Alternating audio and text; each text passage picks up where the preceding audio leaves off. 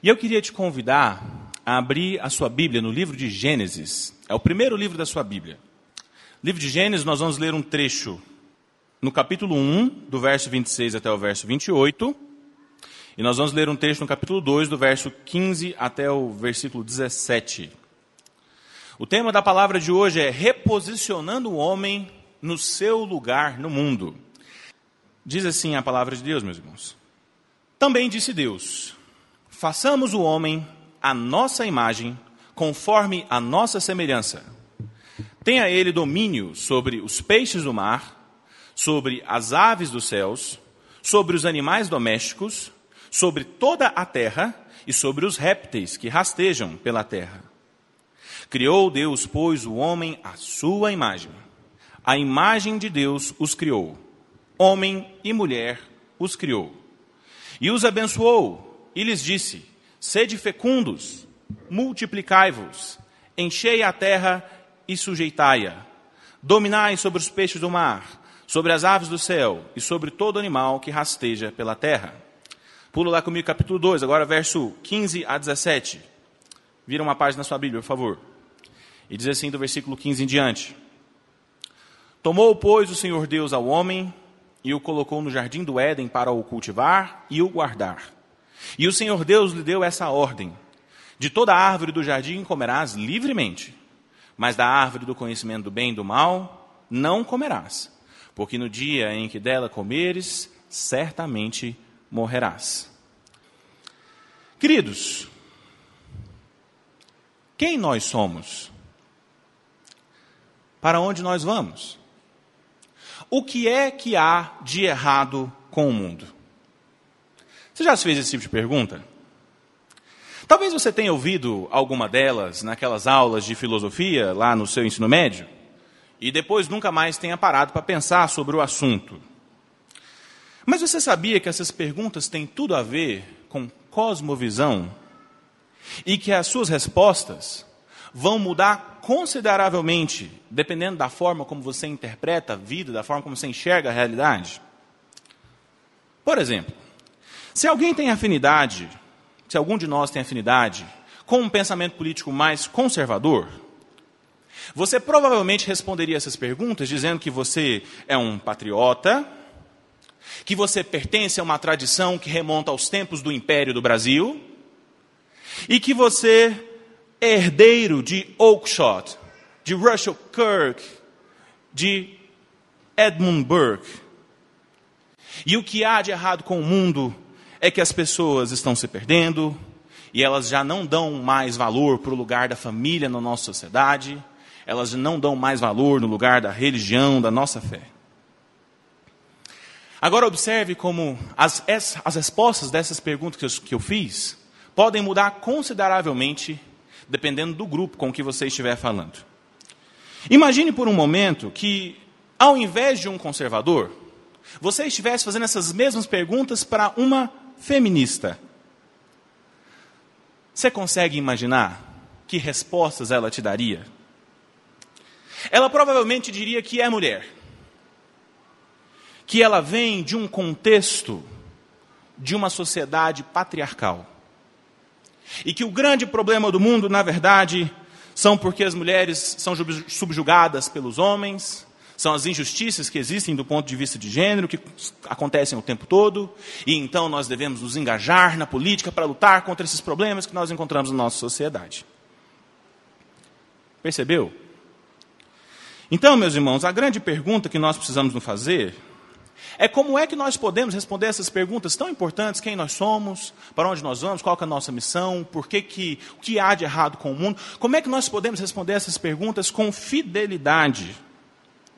Porque, dependendo da resposta que nós dermos para essas perguntas, isso também vai afetar completamente a maneira como a gente entende a vida, a realidade ao nosso redor. Por isso, queridos, o meu propósito com a exposição de hoje é um propósito muito simples. O que eu quero tentar fazer aqui, meus irmãos, é reposicionar o homem no seu lugar no mundo. O meu desejo é demonstrar para vocês, a partir da palavra de Deus, quem nós somos, em primeiro lugar, o meu desejo é demonstrar para vocês, pela palavra de Deus, para onde é que nós estamos indo, qual que é a nossa missão aqui na Terra. E também eu queria demonstrar para vocês, em terceiro lugar, qual que é o verdadeiro problema com o mundo. Porque nós, se nós formos capazes de responder essas perguntas que são tão centrais, são tão importantes para a nossa teologia, nós também vamos ser capazes de viver vidas mais satisfeitas em Deus, mais realizadas, e nós seremos menos suscetíveis a ser, sermos capturados por esses discursos que são tão populares na nossa época. Amém? Então nós vamos responder a primeira pergunta: Quem nós somos? Quem sou eu, de acordo com a palavra de Deus? E a resposta é: nós somos seres humanos que foram criados à imagem e semelhança de Deus. Gênesis 1, do verso 26 até o verso 27, eu queria te convidar a ler mais uma vez o que o texto bíblico tem a dizer. Texto bíblico diz o seguinte: Também disse Deus: Façamos o homem à nossa imagem, conforme a nossa semelhança. Tenha ele domínio sobre os peixes do mar, sobre as aves do céu, sobre os animais domésticos, sobre toda a terra e sobre todos os répteis que rastejam pela terra. Criou Deus, pois, o homem à sua imagem. A imagem de Deus os criou. Homem e mulher os criou. Queridos, a primeira coisa que nós precisamos aprender sobre quem nós realmente somos é que nós somos seres humanos criados à imagem e semelhança de Deus. E isso é algo que nos torna únicos em toda a criação. Agora é o seguinte: será que nós realmente entendemos o que, que é que isso significa de verdade? A maior parte das pessoas pensa que ser a imagem e semelhança de Deus tem a ver com as nossas capacidades cognitivas. Eles pensam assim: de todos os seres vivos que existem, o único ser vivo que tem inteligência, do ponto de vista assim, que consegue se reconhecer no espelho, consegue perceber a própria morte, é o ser humano. E se Deus compartilhou sua imagem apenas com o ser humano, então com certeza a imagem de Deus no homem tem a ver com a nossa razão, com a nossa habilidade cognitiva, com a nossa capacidade de raciocinar e pensar, né? Bom, isso de fato é verdade. De fato, a razão é uma das características que fazem parte da imagem e semelhança de Deus no homem. Mas nem de longe a nossa razão é capaz de compreender tudo aquilo que significa ser a imagem de Deus no homem. Queridos, o nosso Deus, ele possui atributos. O nosso Deus é um Deus que tem características.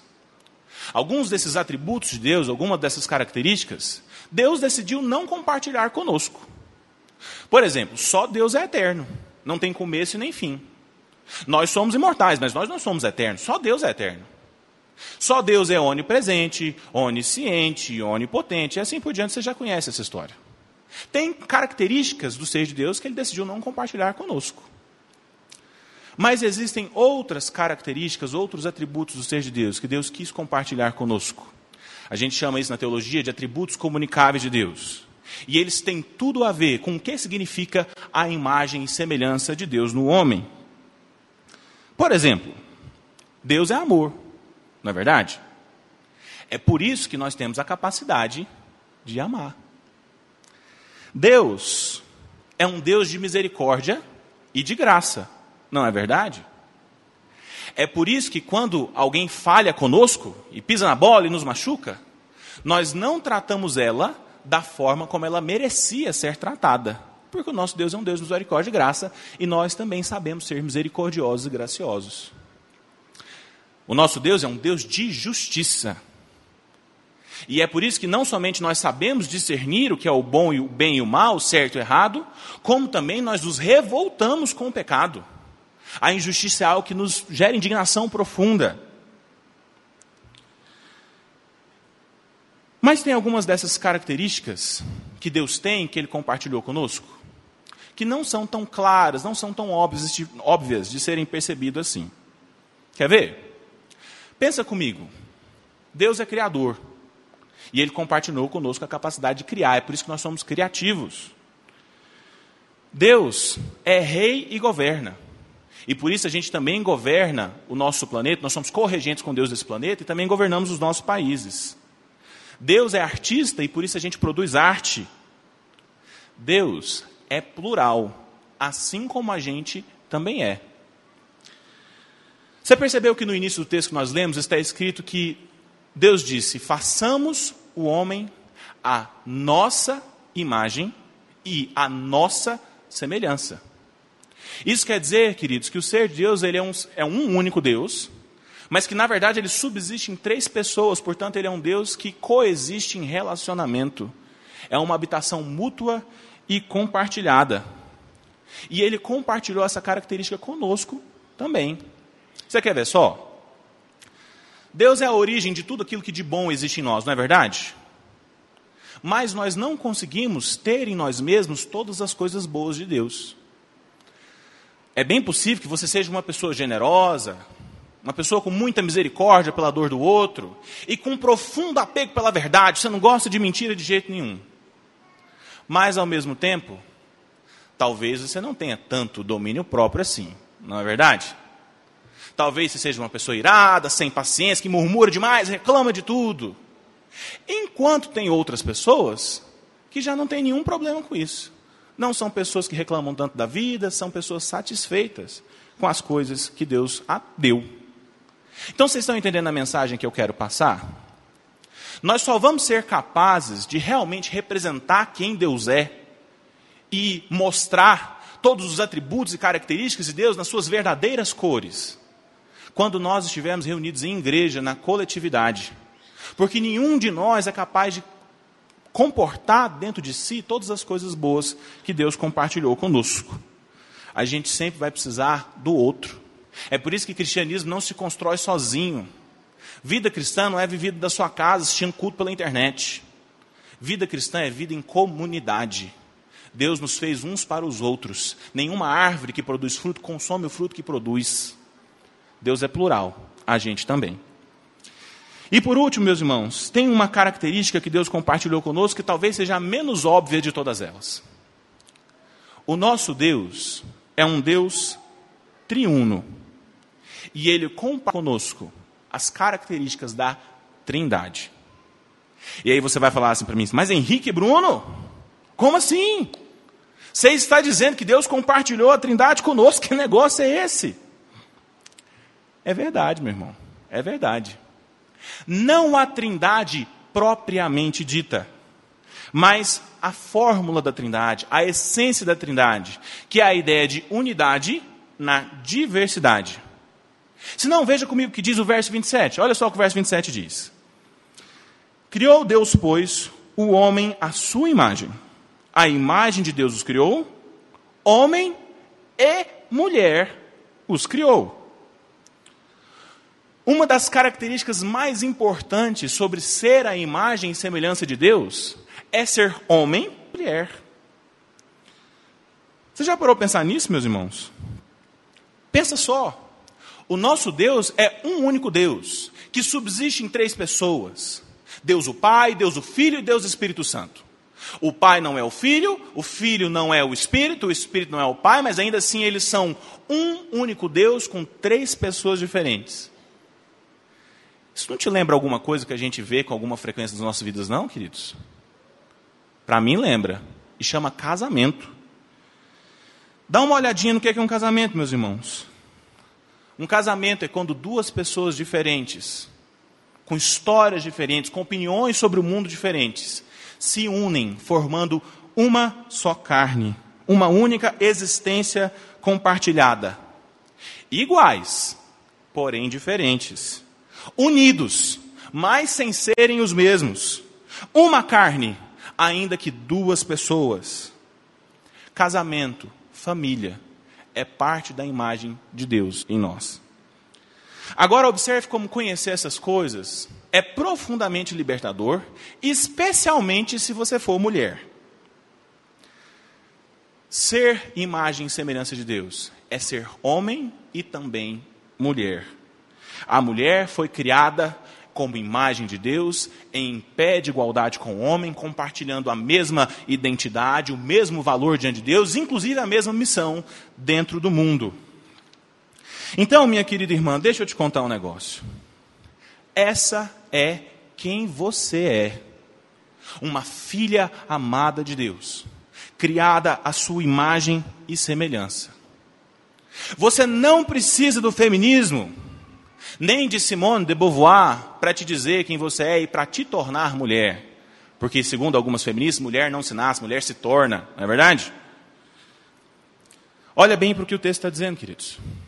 Homem e mulher, iguais em todos os quesitos e sentidos. Deixa eu te dizer uma coisa. Não existe nada que o feminismo ensine de bom. E eu reconheço que o feminismo ensina lá algumas coisas boas. Mas não existe nada que o feminismo ensine de bom e defenda de bom que a palavra de Deus já não tenha deixado claro muitos anos antes. Ainda que nem sempre a correta interpretação da palavra de Deus tenha sido demonstrada na história da igreja. Então nós não precisamos de feminismo, nem de machismo, nem de qualquer outra ideologia do debate público para nos dizer quem nós somos. Nós somos aquilo que a palavra de Deus diz que nós somos: filhos amados de Deus, criados à imagem e semelhança dele. Amém? Esse é o primeiro ponto, a primeira pergunta importante que precisamos responder: quem nós somos? Mas a nossa palavra não termina aqui. Eu também quero responder para onde é que nós estamos indo. Não somente quem nós somos, mas para onde nós vamos. Qual que é a nossa missão aqui na Terra? E para isso eu queria ler o versículo 28 com você. Leia comigo mais uma vez o que a Bíblia diz. Olha só. Verso 28 de Gênesis 1. Deus aqui falando com a humanidade, né? O homem e a mulher que ele tinha criado. E Deus os abençoou e lhes disse: Sede fecundos, multiplicai-vos, enchei a terra e sujeitai-a, dominai sobre os peixes do mar, sobre as aves dos céus e sobre todo animal que rasteja sobre a terra. Então, queridos, depois de termos refletido um pouquinho sobre quem nós realmente somos, Agora a ideia é pensar um pouquinho para onde nós estamos indo, sobre qual que é a missão que Deus deu para nós enquanto humanidade aqui na Terra. Que Deus entregou para o homem, e aqui quando eu penso homem, eu estou pensando em humanidade, né? homens e mulheres, é constituída de três mandatos, de três ordenanças, de três tarefas que Deus entregou para a humanidade, que Ele gostaria que a humanidade cumprisse. E o primeiro desses mandatos, o primeiro dessas ordens que Deus deu para nós enquanto humanidade, é aquilo que nós chamamos de mandato social. Que nada mais é do que a responsabilidade que nós temos como seres humanos de nos relacionar com o outro, de constituir famílias, de criar filhos e cidades que glorifiquem a Deus. Se não, veja comigo o que diz o início do verso 28. O verso 28 diz: E Deus os abençoou e lhes disse: Sede fecundos, multiplicai-vos e enchei a terra. Então, meus irmãos, a partir desse texto, nós entendemos que construir famílias, gerar filhos, é uma ordem, não é uma questão de opinião. E é claro que aqui existem exceções, eu sei disso, tá bom? Tem gente que foi chamada para o celibato, e está tudo bem. Tem gente que casou e queria muito ter um filho, mas não pode, e está tudo bem, está tudo certo, não tem problema. Mas veja que esses casos são exceções e não a regra. A regra, a ordem de Deus é muito claro. Sejam fecundos, multipliquem-se, encham a terra.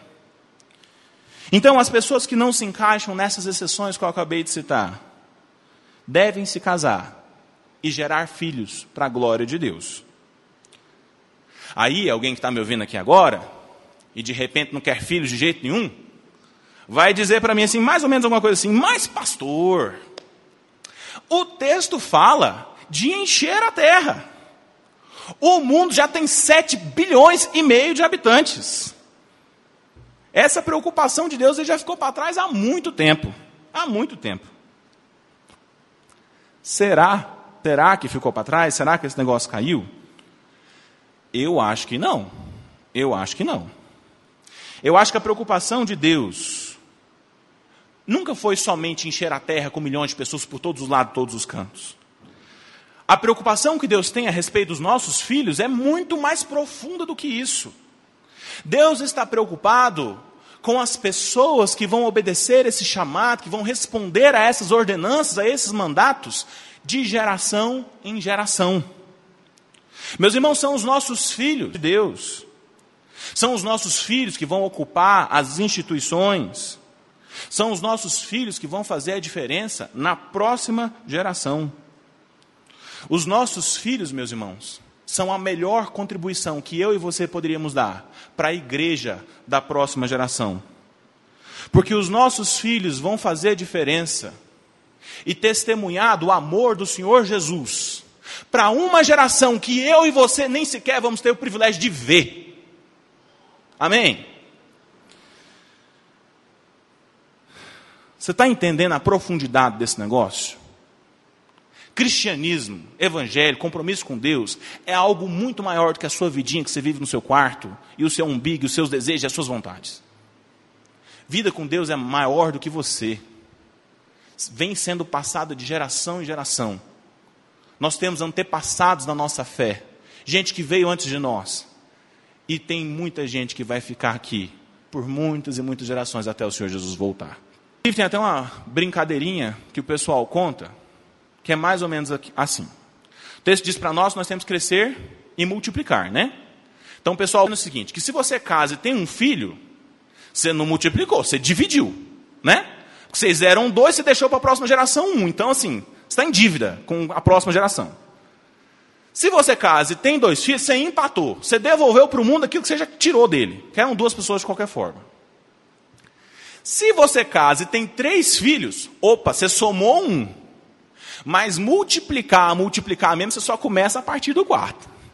Né? Então, assim, é claro que isso é uma piadinha, né? uma brincadeira que o pessoal faz. Mas, assim, isso tem um fundo de verdade. Isso tem um fundo de verdade.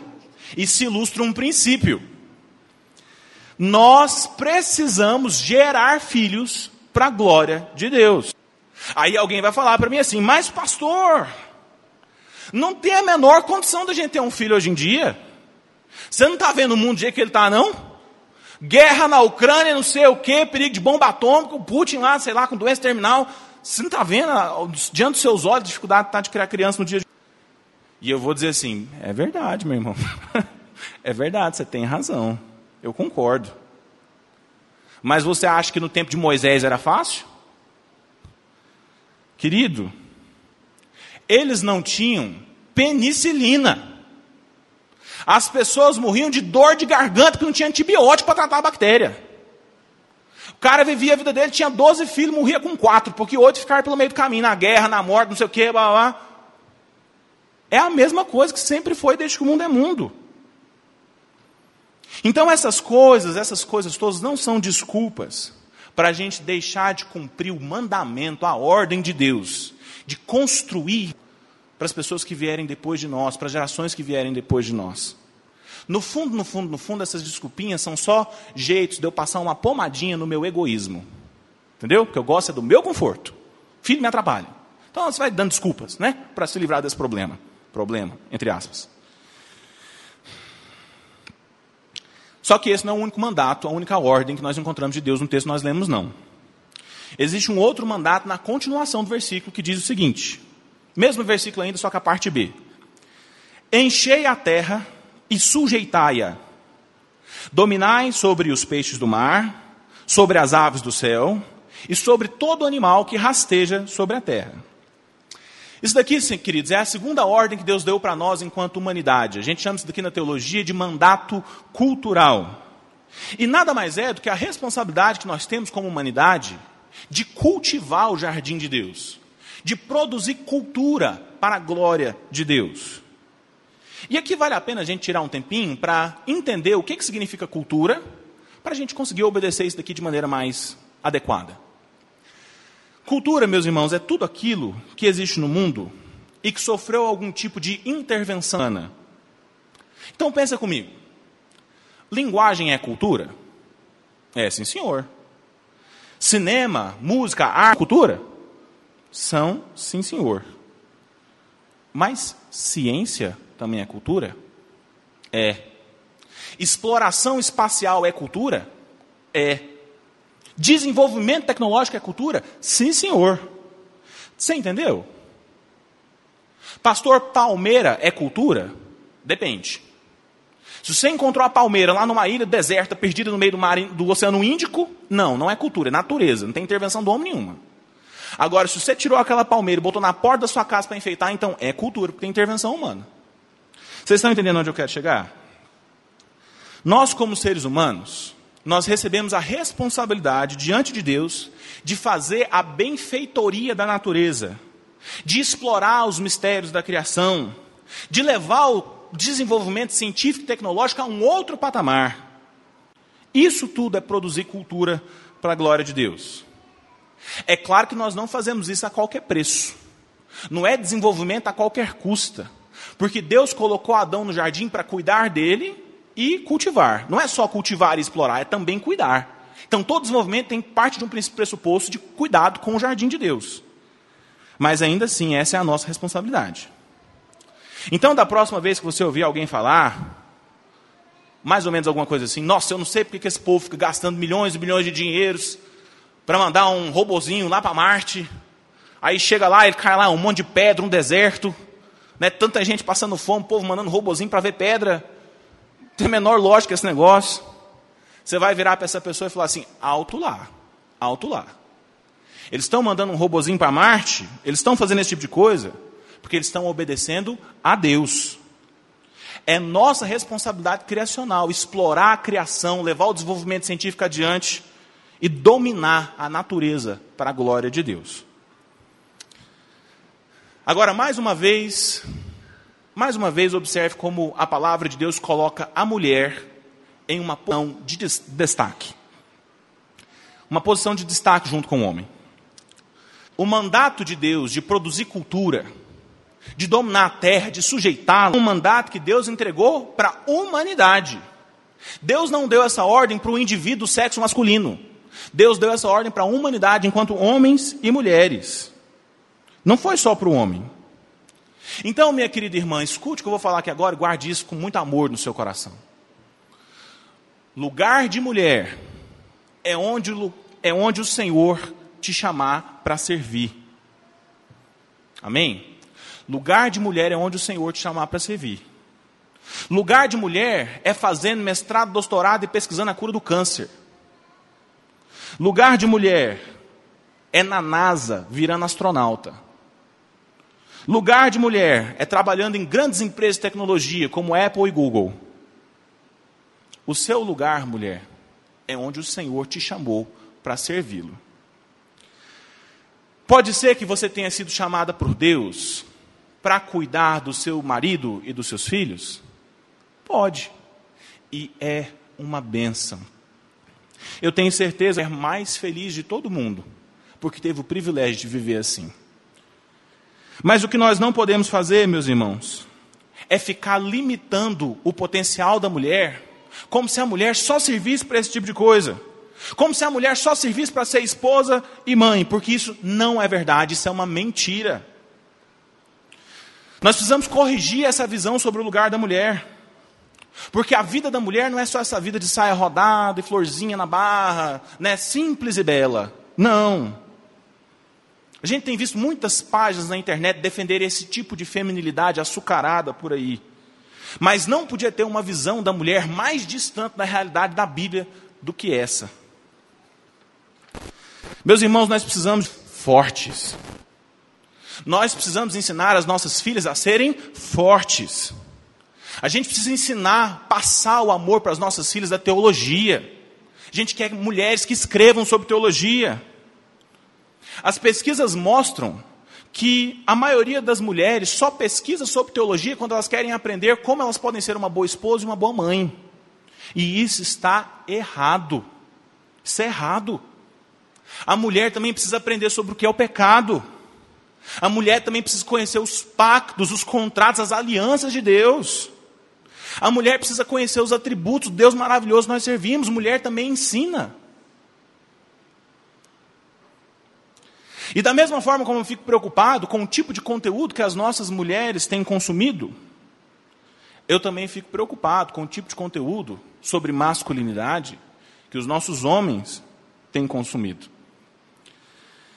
Eu sei que você quer ser um homem bíblico, temente a Deus, correto naquilo que você, na maneira como você vive.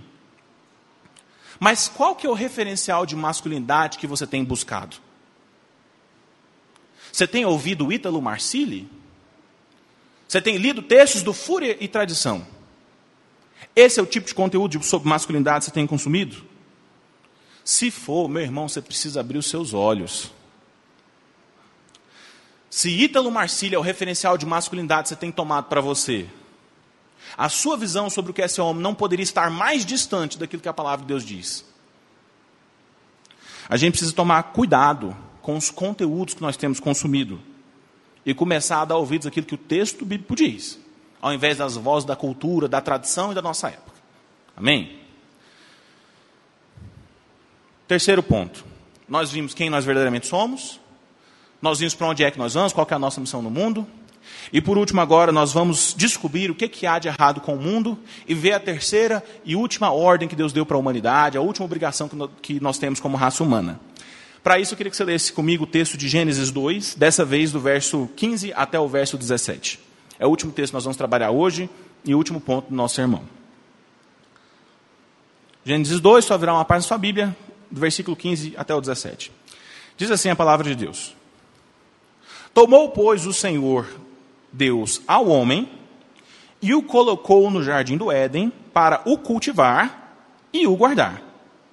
E o Senhor Deus lhe deu esta ordem: De toda árvore do jardim comerás livremente, mas da árvore do conhecimento do bem e do mal não comerás, porque no dia em que dela comeres, certamente morrerás. Aqui nesse texto, meus irmãos, nós encontramos a última obrigação a último mandato, a última tarefa que Deus entregou para nós enquanto humanidade. E é o que nós chamamos na teologia de mandato espiritual. O mandato espiritual, a ideia de mandato espiritual, nada mais é do que a ideia de que nós somos seres religiosos, criados com um coração adorador e que precisam prestar culto ao Deus verdadeiro para sobreviver. Observe como o texto que nós lemos agora, meus irmãos, diz para nós que o homem foi colocado no jardim para o cultivar quanto para o guardar. Ou seja, Deus colocou o homem no jardim para cumprir a sua missão. O texto que nós lemos diz também que ele poderia comer de todas as árvores do jardim. Portanto, o homem poderia desfrutar de todas as boas coisas que foram criadas. Mas que o homem deveria fazer todas essas coisas debaixo de um relacionamento de intimidade com o Senhor, debaixo de um relacionamento de dependência de Deus.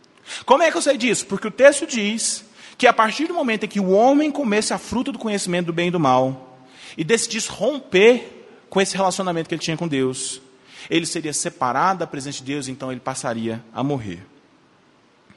Então, o terceiro mandato de Deus, o mandato espiritual que Deus entregou para os homens, era o de manter um relacionamento de intimidade, de dependência com o Senhor. E esse mandato, meus irmãos, assim como os outros dois, continua em vigor até o dia de hoje. O mandato de Deus social para a gente construir famílias e cidades que glorificam a Deus continua de pé até o dia de hoje. O mandato cultural de Deus, a gente produzir cultura para a glória de Deus, continua de pé até o dia de hoje. E o mandato espiritual da gente se relacionar com Deus também o grande problema, meus irmãos, é que Adão não foi capaz de permanecer em obediência. E porque Adão pecou, o pecado não somente contaminou a ele, como também a sua descendência e a todo o cosmos, todo o universo, toda a realidade. A realidade foi contaminada pelo pecado de Adão. E isso, meus irmãos, isso é o que verdadeiramente existe de errado com o mundo. O problema do mundo não é a desigualdade social e a luta de classes. O problema do mundo não é como as mulheres são tratadas de maneira diferente, existe aí uma sociedade patriarcal e tantas outras coisas. O problema no mundo não é porque as pessoas estão esquecendo da tradição e não estão dando o lugar da família, a devida importância que ela merece, o lugar da religião, a importância que ela merece. O lugar, o problema do mundo não é porque o governo cobra impostos demais, a gente precisa de mais liberdade econômica. O problema do mundo é o pecado, é a queda. Ao contrário do que algumas pessoas pensam, o problema do mundo não é comunismo, nem capitalismo, nem STF, nem os nossos políticos acreditem se quiser. O problema do mundo é a nossa rebelião contra o Senhor.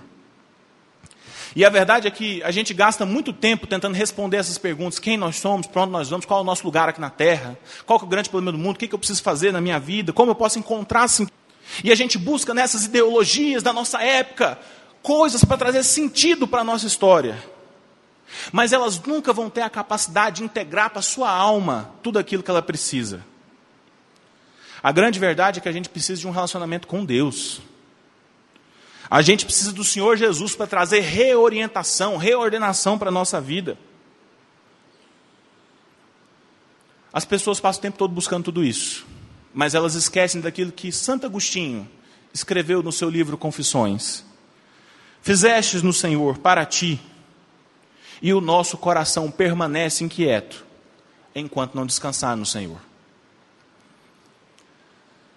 Nós ouvimos hoje sobre quem nós somos, sobre para onde nós vamos, qual é a nossa missão aqui na Terra, sobre o que, que existe de errado no mundo.